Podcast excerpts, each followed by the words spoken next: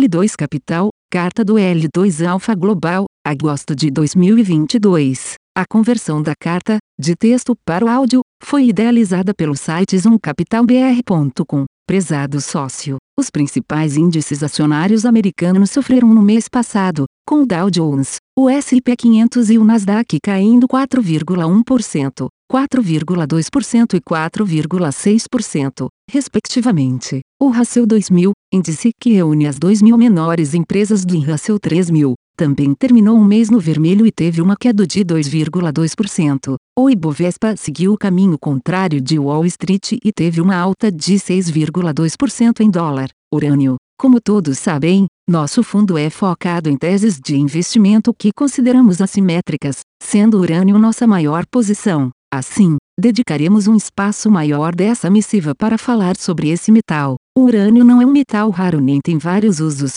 ao contrário de muito do que lemos por aí. O que está errado atualmente é o preço do mineral, que está bem abaixo do custo de produção da maioria dos produtores e de potenciais produtores. Apesar da alta significativa do metal nos últimos anos, o preço ainda está aquém do necessário para que empresários se disponham a construir novas minas e comecem a suprir o déficit primário, que ano passado foi de mais de 50 milhões de libras. E contando, estamos assistindo a uma mudança grande no mundo, com uma demanda maior por energia limpa, segura e confiável, e a energia atômica preenche todos os requisitos. Logo no início do ano tivemos disrupções no mercado por causa de um conflito interno no Cazaquistão, maior produtor mundial da commodity, e posteriormente na Rússia, maior provedor dos serviços de conversão e de enriquecimento, em virtude do conflito travado pelo país na Ucrânia. Infelizmente, as ações do setor sofreram juntamente com a deterioração do mercado em geral, o que é compreensível em situações de estresse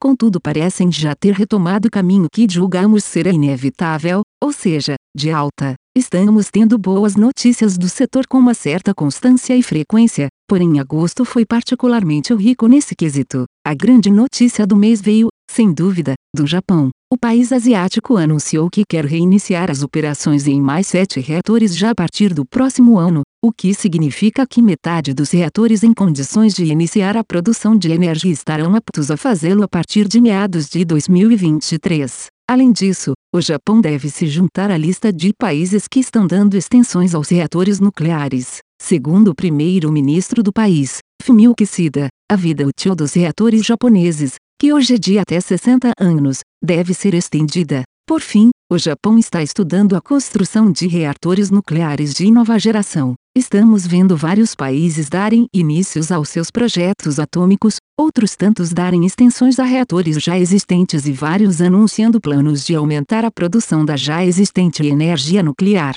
Para que esses planos possam se tornar realidade, o mundo precisará de mais urânio, que, por sua vez, só poderá ser minerado se o preço for atrativo. Acreditamos que seja uma questão de tempo para que isso aconteça. Toda tese de investimento gera perguntas, no caso do urânio, a pergunta é quando isso acontecerá, sempre que o cerne da dúvida é quando, e não outra pergunta. Entendemos que temos uma excelente tese nas mãos. A energia nuclear é limpa, confiável, barata e segura. Não existe outra forma de produção de energia como essa, que é de longe a melhor forma já inventada pelo homem. Contudo, ela só funciona se existir urânio para o qual não há substituto. Cenário local: a bolsa brasileira seguiu o caminho oposto dos principais índices americanos e fechou um mês com uma alta de mais de 6% em dólar, impulsionada por um maior interesse de investidores estrangeiros. Depois de quatro meses de saída de recursos ou de estagnação, o ingresso de 18 bilhões de reais proveu um suporte importante para a alta dos preços nas ações locais. As taxas de juros reais de longo prazo recuaram,